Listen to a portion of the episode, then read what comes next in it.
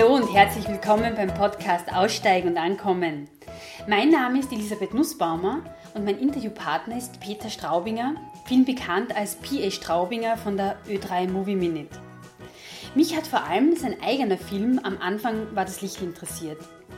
Woher das Interesse für das Thema kam, wie wurde daraus eine äußerst erfolgreiche Kinoproduktion und wie wirkt das Thema und der Film weiter? Und bei der langjährigen Recherche, geleitet von persönlichem Interesse, Neugier und Leidenschaft, war Lichtnahrung eigentlich nur eines der Themen, in das sich Peter Straubinger vertieft hat. Er hat sich enormes Wissen angeeignet und schneidet im Gespräch sehr, sehr viele Aspekte an. Und ich wünsche euch jetzt ganz viel Freude mit dem ersten Teil. Ja, dann sage ich mal herzlichen Dank für die Einladung da ins Ö3-Gebäude in Heiligenstadt. Ich habe mir natürlich deine Homepage angeschaut und mich informiert und was mir als erstes aufgefallen ist, du hast die Wiener Filmakademie mit Auszeichnung aus, ähm, abgeschlossen. Mhm. Und äh, auch auf deiner Homepage geschrieben, dass du seit du denken kannst, äh, es dein Wunsch ist, Filme zu machen, selber zu machen.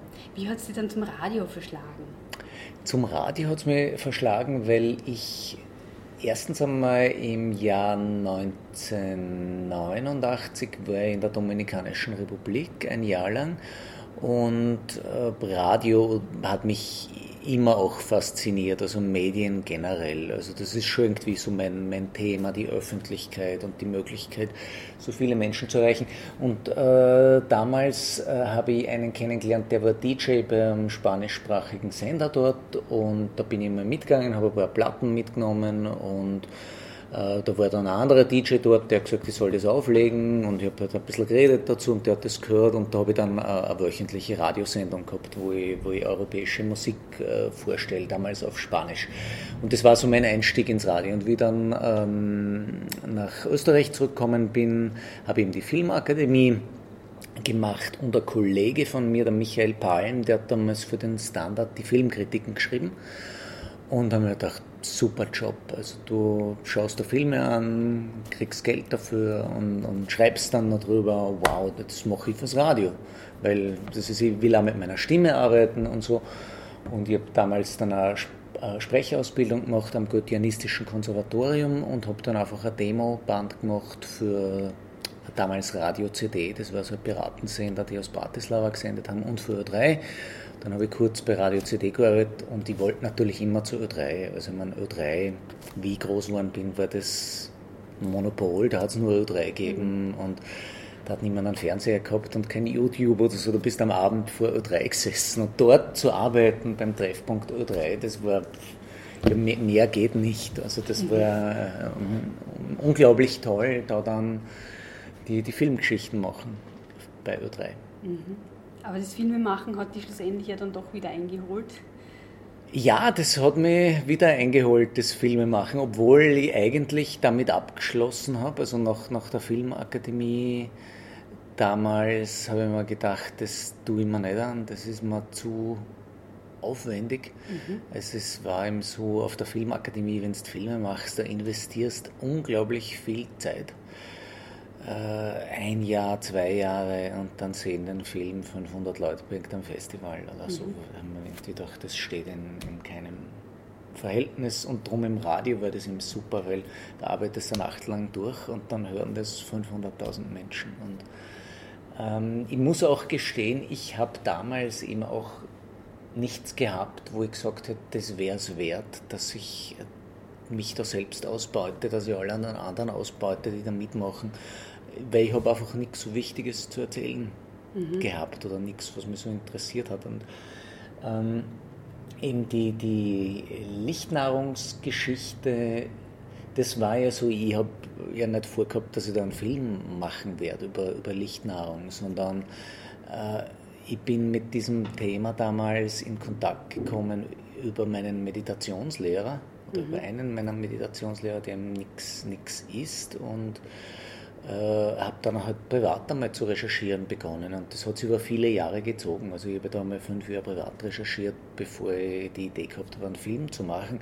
Aber ich bin halt zu dem Punkt gekommen, äh, wo ich mir gedacht habe, äh, ich kann mir jetzt, wenn ich da weiter im Internet recherchiere oder in irgendwelchen Foren und in Büchern oder so, da kann ich mir alles beweisen. Also sowohl Ja als auch Nein. Ich brauche Informationen aus erster Hand, ich muss mir das alles selbst anschauen.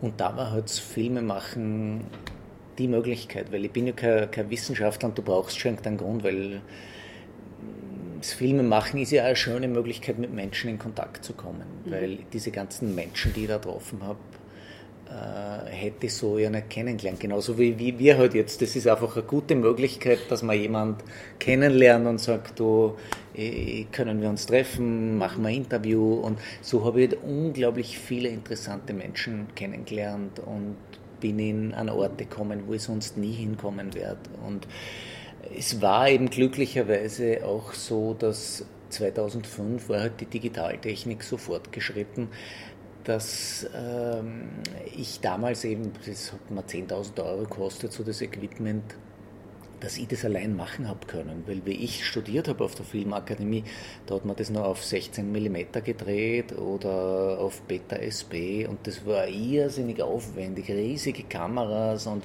wahnsinnig teuer und das hast du auch nicht allein machen können in Wirklichkeit. Du hast mindestens zu zweit oder zu dritt sein müssen. Und mhm hast du da total viel Geld gebraucht. Und durch die Digitaltechnik war es dann auf einmal möglich, dass du eine Kamera kauft und Tonequipment und so weiter und bist allein losgezogen. Und ich habe einen Kollegen gehabt, den äh, Hubert Sauper, der hat Darwins Nightmare gemacht. Ich äh, weiß nicht, ob der was sagt. Der hat Oscar-Nominierung äh, gehabt für den Film äh, damals. Und der ist eben allein mit seiner Mini-TV-Kamera monatelang in Afrika gewesen und hat dort halt gefilmt und, und dann äh, wieder Monate, das hat sich über Jahre gezogen und das hat einfach der Film eine unglaubliche Energie gehabt. Mhm. Also, wenn du in, in dem Film siehst, wie jemand stirbt und sonst, wenn es in Afrika, wenn es Berichte siehst im Fernsehen über verhungernde Kinder oder so, dann berührt einen das im Regelfall nicht. Das ist halt einfach ein Bild. Aber wenn, wenn, wenn äh, dieser Mensch so eine, äh, so eine intensive Beziehung zu dem Filmemacher aufbaut, also das geht einfach über die Kamera drüber, diese Energie. Und genauso wie, wie du eben auch gesagt hast, da weil das Mikrofon, in das wir da reinreden, so klein ist und dass das verschwindet. Und der gleiche Vorteil ist eben dann eben auch bei den Kameras. Wenn du allein unterwegs bist mit einer kleinen Kamera und äh, da nicht ein Riesenteam dahinter ist, dann verschwindet die Kamera irgendwann und da entsteht eine ganz andere Energie. Und ich habe halt dann auch die Freiheit gehabt, dass ich Zeit mit den Menschen verbringe, dass ich eine unglaubliche Flexibilität gehabt habe. Ich bin einfach ein paar Wochen nach Indien gefahren oder nach Russland gefahren und habe mich auch treiben lassen können. Wenn du sowas klassischerweise mit der Filmproduktion machst, dann musst du vorher recherchieren, dann hast du einen genauen Drehplan, weil der Kameramann kostet 500 Euro am Tag und der Tonmann kostet 500 Euro am Tag und der Aufnahmeleiter und da ist das einfach militärisch organisiert und du hast wenig Spielräume. Mhm. Da kannst du nicht irgendwie sagen, ja, jetzt habe ich interessante Informationen und da fahre ich jetzt einfach hin und schau einmal, ob das interessant ist. Das geht nicht, ja. weil das alles viel zu teuer ist.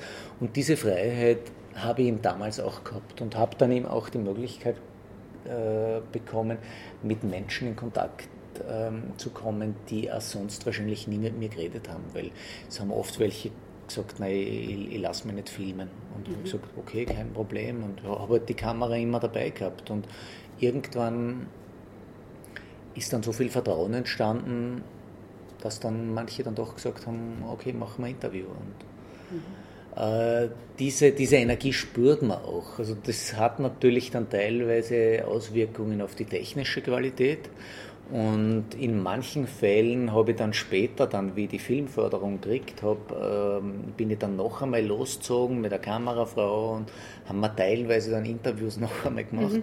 Und wir haben aber nichts von dem verwendet, weil es war okay. so viel schlechter, es hat so viel weniger Energie gehabt wie das Originalmaterial, mhm. dass alles drin ist, was ich damals beim ersten Mal gemacht habe, auch wenn das jetzt schlecht belichtet oder ein bisschen unscharf ist und so. Es wird wahrscheinlich kaum jemandem auffallen im Film, was jetzt ich selbst dreht habe und was nachher dann mit einer besseren Kamera gefilmt mhm. worden ist. Und Ja, also insofern war diese Rückkehr zum Filmemachen äh, für mich damals einfach eine sehr schöne Gelegenheit, äh, diese intensive Recherchereise zu machen, die ich sonst nie gemacht hätte. Ja, du hast gesagt, ähm, am Anfang war gar nicht klar, dass du da überhaupt einen Film draus machen wirst. Was war dann so die Zündung dafür, dass du gesagt hast, okay, jetzt habe ich so viel Material, dann machen wir was draus? Naja, wie ich angefangen habe zum Filmemachen, war natürlich dann das Ziel, dass ich gesagt habe, äh, äh, jetzt mache ich einen Film. Es war in den ersten fünf Jahren, wo ich mal privat recherchiert habe. Mhm. Und das war dann eben so 2005, wo ich mir dann dachte, ich will da jetzt wirklich überall hinfahren, ich will mir das wirklich alles anschauen.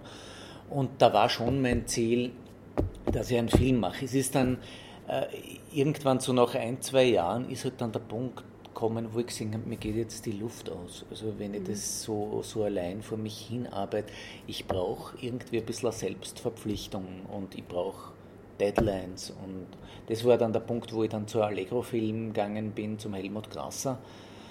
Ähm, der hat äh, zum Beispiel We Fit the World gemacht, äh, produziert. Mhm. Und die ganzen Filme von, von Erwin Wagenhofer und mir hat das damals eben auch sehr beeindruckt. Äh, wie, wie er die Filme herausgebracht hat. Weil früher, also vor We Feed the World, war es üblich, dass äh, wenn man Dokus ins Kino bringt, sind es sehr selten Dokus ins Kino kommen und wenn, sind die ganz klein gestartet, so in ein, zwei Kinos in Österreich. Und der Grasser hat ihm damals mit We Feed the World äh, den Film. Und der Erwin Wagenhofer, muss ich auch sagen, war damals, der, der ist 2005 rausgekommen, auch noch mehr zusätzliche totale Inspiration. Der Erwin hat ja auch das so Guerilla-mäßig gedreht mhm. mit seiner Mini-TV-Kamera, wo ich gesehen habe, wow, also da kann man wirklich was erreichen mit, mit so einem Film.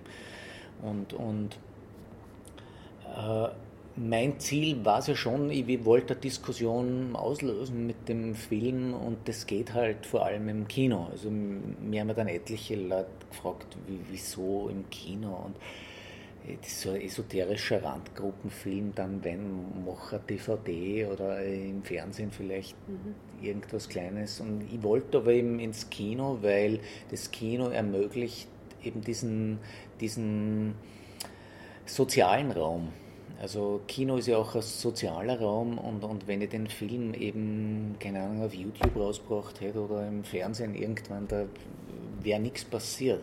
Es hat ihm nur deswegen so Wellen geschlagen, weil er, weil er im Kino war und weil dann diese ganze öffentliche Rezeption passiert ist. Und äh, das war, war sehr wichtig, auch wenn irgendwann die, die Kontrolle über die Diskussion verloren habe, sage ich einmal. Aber äh, es war trotzdem sehr wichtig, weil ich die Diskussion hört meiner Ansicht nach nicht aus. Also ich glaube jetzt einmal, der Film wird nicht alt und, mhm. und dass die äh, Themen, die ich da drin verhandle, äh, die sind zeitlos und ähm, da geht es ja eben, die, die Lichtnahrung ist jetzt nur Aufhänger. Also das Spannende ist ja eigentlich das Hinterfragen dieses Glaubenssystems, in, in dem wir derzeit leben und das war mir, war mir sehr wichtig und das hat auch gut funktioniert. Also diese enorm ablehnenden Reaktionen. Also es war ja polarisierend. Das, mhm. Ich habe unglaublich viel positives Feedback bekommen und auf der anderen Seite hat es wenige Menschen gegeben, die unglaublich äh, negativ darauf reagiert haben, die aber sehr laut waren dabei, mhm. weil, weil das halt der herrschenden dem herrschenden Glauben sozusagen, dem herrschenden materialistischen Glauben entspricht.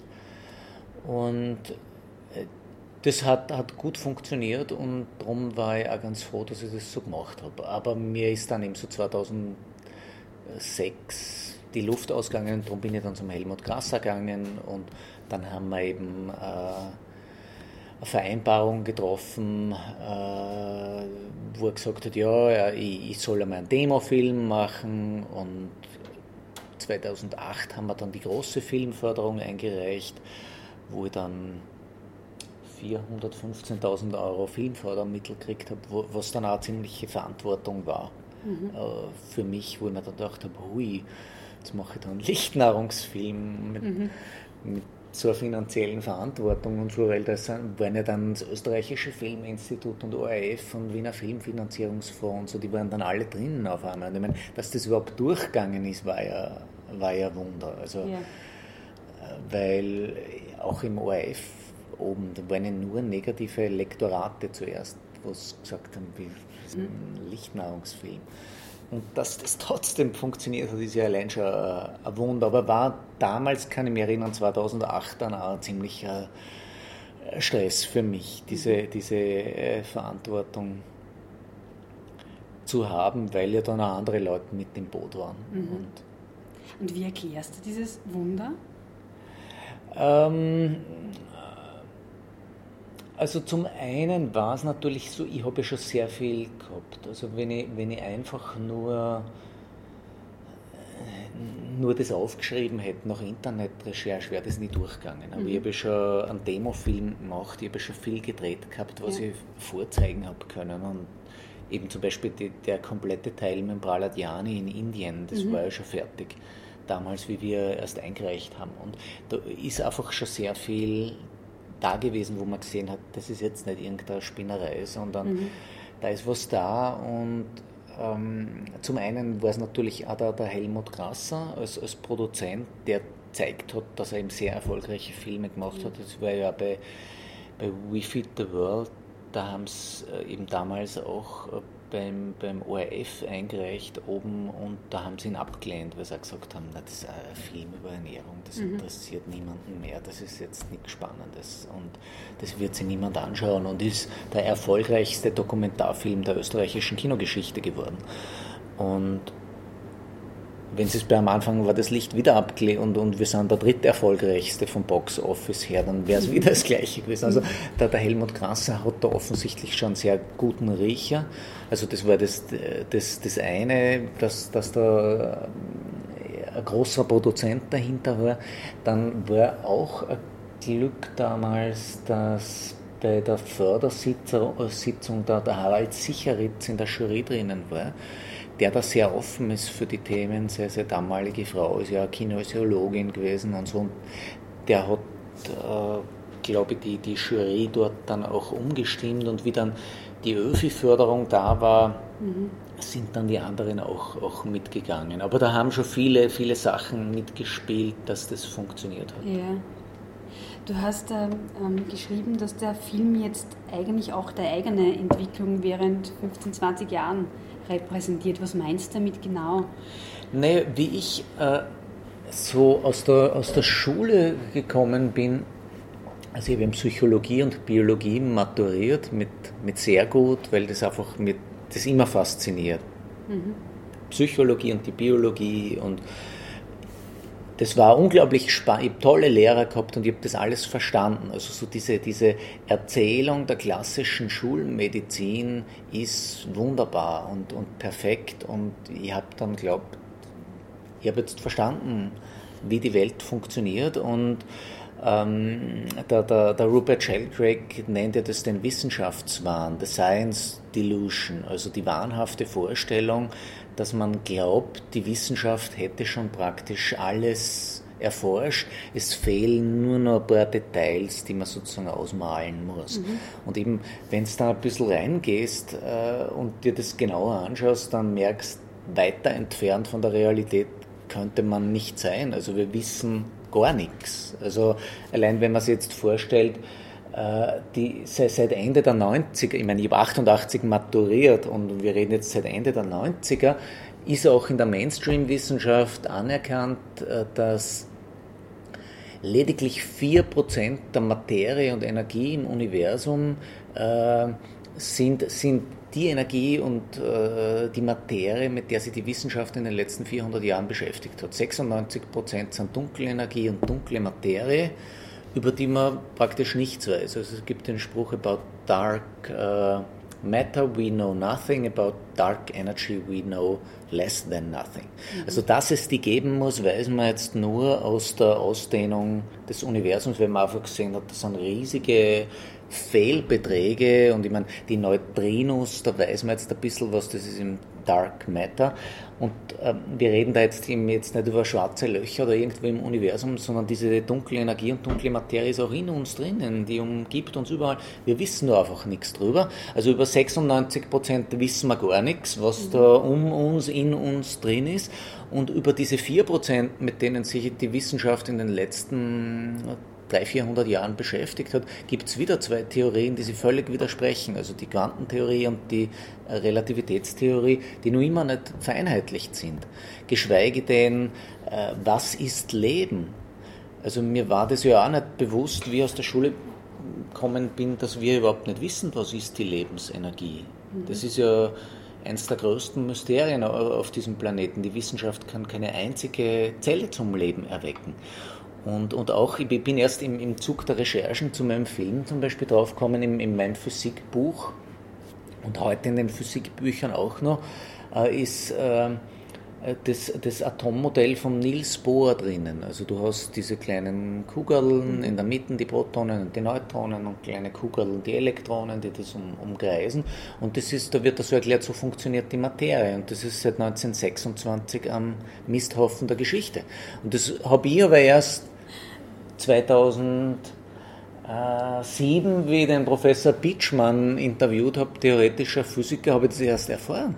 Die Kinder lernen das nach wie vor noch, weil das halt so das letzte Bild der Materie ist, das man sich vorstellen kann. Und so wird, wird den Menschen erklärt, wie die Wirklichkeit funktioniert und das ist eine wunderschöne Erzählung. Und wir glauben die, diese Erzählung alle. Und so bin ich rausgekommen aus, aus der Schule. Ich habe die Welt verstanden, so funktioniert die Welt. Und ich bin halt dann so ganz kleinweise draufgekommen, dass die Welt halt nicht so funktioniert. Und äh, ich weiß, dass ich nichts weiß. Und so die, die, die Ärzte, die ich im, im Film habe, das sind ja in gewisser Weise so ein bisschen die, die, die, die, haben immer so eine Heldenreise, so, weil so am, Anfang, wo es also ein völliger Blödsinn und, und dann im, im Verlauf des, des Interviews äh, und im Verlauf des, des Films sagen sie dann, naja, okay, es entspricht nicht dem, was in unseren Schulbüchern steht, aber vielleicht ist doch was dran, weil wenn du dir halt einfach die, die Fakten anschaust, dann musst du sagen, okay, da gibt es offensichtlich doch mehr.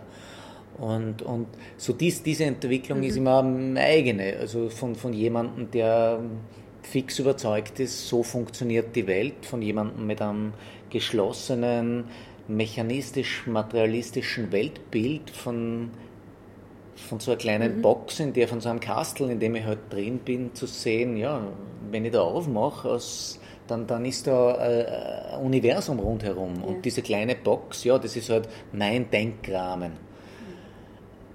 Aber es gibt viel, von dem ich halt überhaupt nichts weiß. Mhm. Und die, das Spannende ist das dahinter und die, die Wunder, die es da überall gibt. Und zudem will ich auch meinen Film aufrufen. Also yeah.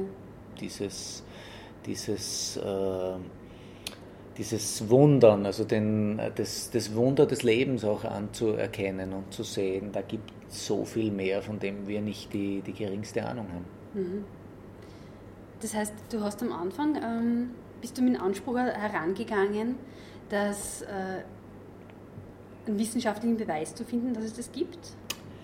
Ähm, wissenschaftlicher Beweis äh, kann man jetzt nicht sagen. Es, das ist so wie mit der, mit der Quantenphysik. Die, die Quantenphysik beweist nur, dass die klassische Newtonsche Physik äh, nicht recht hat. Mhm. Äh, wissenschaftlich kannst du nicht beweisen, dass das gibt. Wissenschaftlich kannst du jetzt einmal zeigen, dass die, die klassische Kalorientheorie nicht wissenschaftlich ist. Mhm. Weil was, was wir jetzt, weil ob der Praladiani jetzt wirklich 70 Jahre nichts gegessen und nicht getrunken hat, da kannst du wissenschaftlich keine Aussage darüber treffen, weil da müsstest du ihn einsperren für, für 70 Jahre und dann funktioniert es vielleicht überhaupt nicht, weil wenn er eingesperrt ist, dann fehlen ihm halt viele Dinge, die er vielleicht dazu braucht, dass er in dieser Art und Weise lebt. Aber was man jetzt einmal zeigen kann, wissenschaftlich ist, dass die klassische Kalorientheorie so nicht stimmt. Und ich bin ja erst viel später dann drauf gekommen, dass das eigentlich eh schon seit den 70er Jahren mhm. bekannt ist, dass die klassische Kalorientheorie Kannst du nicht kurz stimmt. Erklären? Ja, also die, die äh, Theorie, wie der menschliche Stoffwechsel funktioniert, stammt aus dem 18. Jahrhundert. Also der Antoine Lavoisier, der hat 1777 diese äh, Theorie entwickelt, dass die Stoffwechselvorgänge in Lebewesen im Prinzip das gleiche sind wie die Verbrennungsvorgänge in Maschinen. Damals sind also die ersten Dampfmaschinen aufgekommen. Das heißt, du hast Brennstoff, du hast Sauerstoff und du erzeugst Energie und Abfallstoffe und ähm, brauchst den Sauerstoff, erzeugst Kohlendioxid und Wasser, scheidest das aus, äh, Kot, Urin und so weiter und Energie. Und das war ja zuerst einmal Theorie und man hat das dann Ende des 19. Äh, Jahrhunderts vermeintlich bewiesen. Also diese, diese Vorstellung, dass Menschen und Maschinen im Prinzip das Gleiche sind, ist so eine der Ideen der Aufklärung. Also der, der René Descartes und alles, was ich jetzt sage, sage ich mit großem Respekt vor der Aufklärung, weil das jetzt für die Menschheitsgeschichte sehr wichtig war als Entwicklung. Die Schwierigkeit entsteht nur deswegen, dass wir jetzt nur immer in diesem Glaubenssystem leben, obwohl wir eigentlich schon weit weiter wären. Mhm. Aber der René Descartes, der einer der Väter der Aufklärung, also ich denke, also bin ich, äh, ist ja einer seiner berühmten Aussprüche. Und der hat in einer Vision äh, äh, damals, was ja auch interessant ist, dass viele dieser, dieser Wissenschaftler, die große Entdeckungen gemacht haben, haben ja dann meistens Visionen gehabt oder ihre Einsichten in Träumen gehabt und so weiter. Und der René Descartes war ja eigentlich auch zutiefst gläubig das war noch ein, ein, Dualist und er hat ihm diese, diese Vision gehabt, dass die gesamte äh, materielle Schöpfung, also die Natur mechanistisch funktioniert. Und nur der Mensch ist also einziges Wesen mit der geistigen, göttlichen Welt verbunden und zwar über die Zirbeldrüse, war seine Ansicht.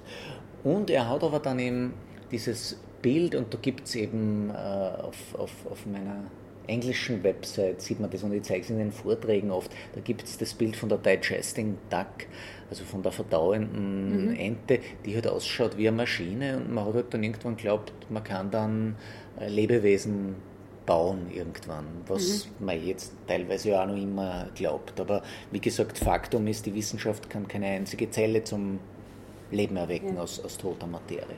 Aber damals hat man das eben geglaubt, dass, dass Lebewesen im Prinzip äh, Maschinen sind und dann äh, durch die enorme Entwicklung der, der, Naturwissenschaft, das war dann eben so im, im 19. Äh, Jahrhundert, äh, hat man dann eben die ganzen geistigen Aspekte weggelassen.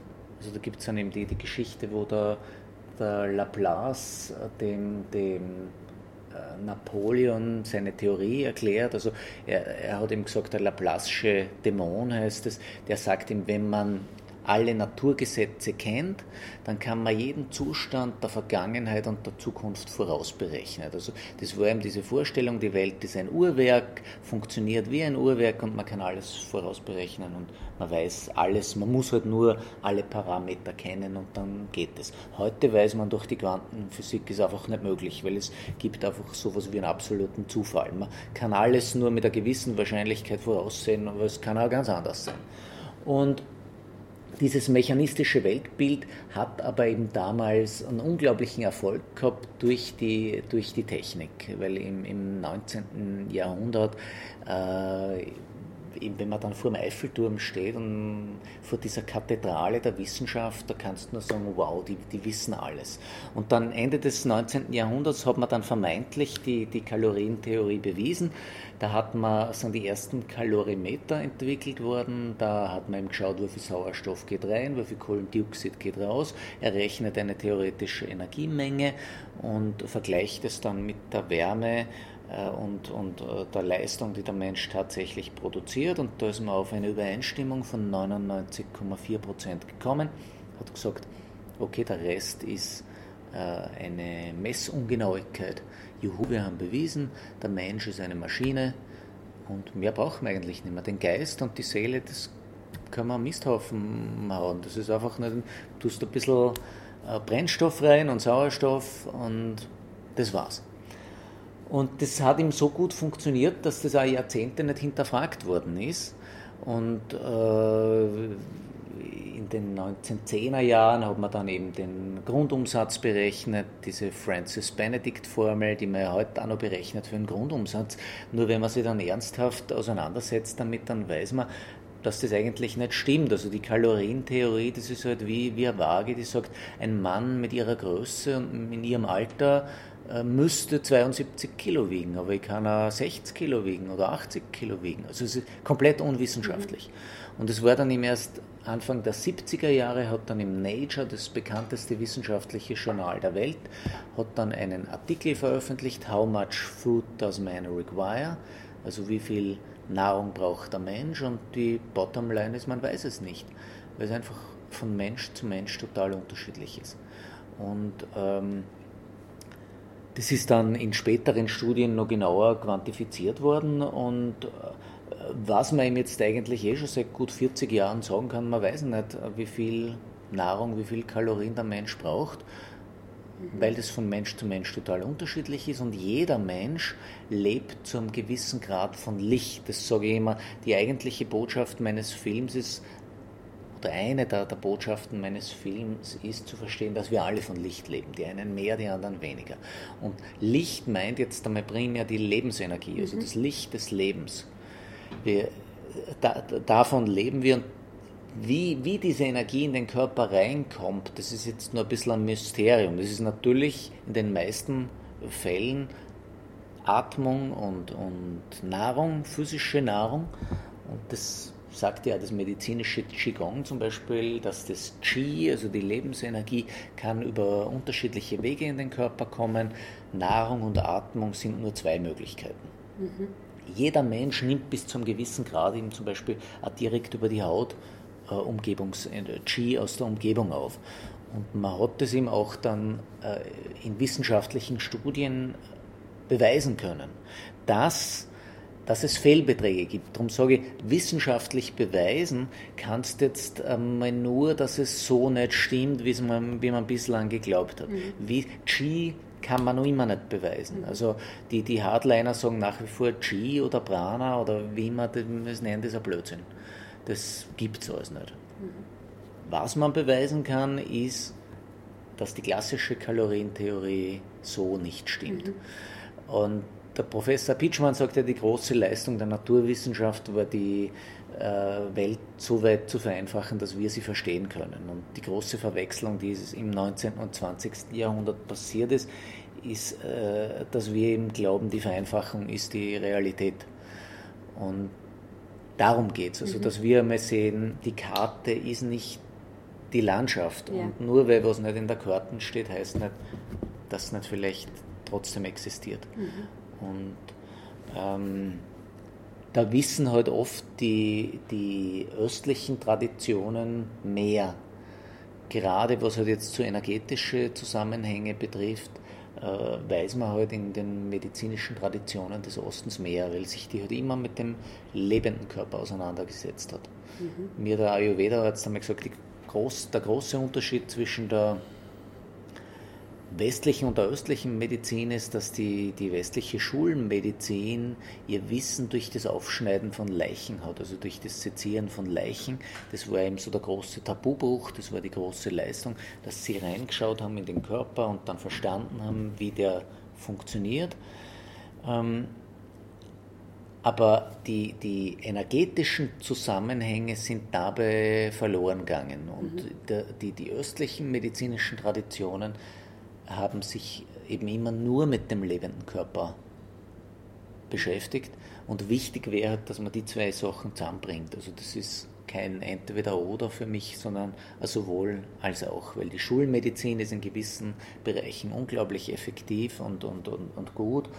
In anderen Bereichen ist sie einfach planlos, also bei chronischen Schmerzpatienten, Tinnitus, whatever. Ich meine, da gibt es so viele Beispiele, wo, wo die Schulmedizin dann an ihre Grenzen stößt, wo, wo man dann eben alternative komplementärmedizinische Ansätze verwenden kann. Mhm. Äh, bislang sagt man halt dann oft, na, das ist Voodoo-Medizin oder Pseudowissenschaft oder sonst, weil man nicht versteht, wie es funktioniert. Äh, und, und aus diesem Wissenschaftswahn heraus glaubt man dann sagen zu können, dass das ein Blödsinn ist, nur weil man nicht versteht, wie es funktioniert. Mhm. Aber wenn man eben einmal schaut, wie wenig man eigentlich weiß, dann muss man sagen, wenn was funktioniert, dann ist das das einzig Entscheidende. Also wer heilt, hat recht. Und ob das jetzt nur Placebo-Effekt ist oder ob es da andere Mechanismen gibt, die wir halt bis jetzt noch nicht verstehen, müssen wir offen lassen. Also ich habe jetzt prinzipiell auch keine Ahnung, ob jetzt Homöopathie Placebo-Effekt ist oder mehr. Mhm. Das lässt sich jetzt wissenschaftlich nicht sagen, weil da gibt es total unterschiedliche Studien. Nur was ich immer interessant finde, ähm, wenn man oft in Zeitschriften liest, ja, Homöopathie ist schon hundertmal wissenschaftlich widerlegt, dann stimmt das so nicht.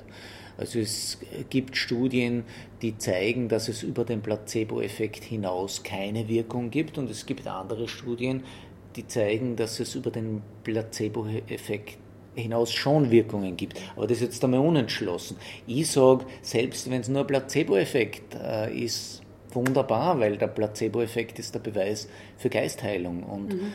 eine billigere Heilung als Placebo-Effekt gibt es eh nicht. Also wenn mich ein Ritual gesund macht, sage ich super. Machen wir mehr davon. Ja, und wer jetzt noch mehr spannende und interessante Details und Aspekte rund um das Thema Licht erfahren möchte, hört sich einfach den zweiten Teil des Interviews an. Außerdem findet ihr noch ganz viele Informationen auf Peter Straubingers Homepage unter www.pastraubinger.com ja, und alle Muntermacherin-Gespräche zum Nachhören natürlich auch auf meiner Homepage unter www.elisabethnussbaumer.at. Tschüss und bis bald!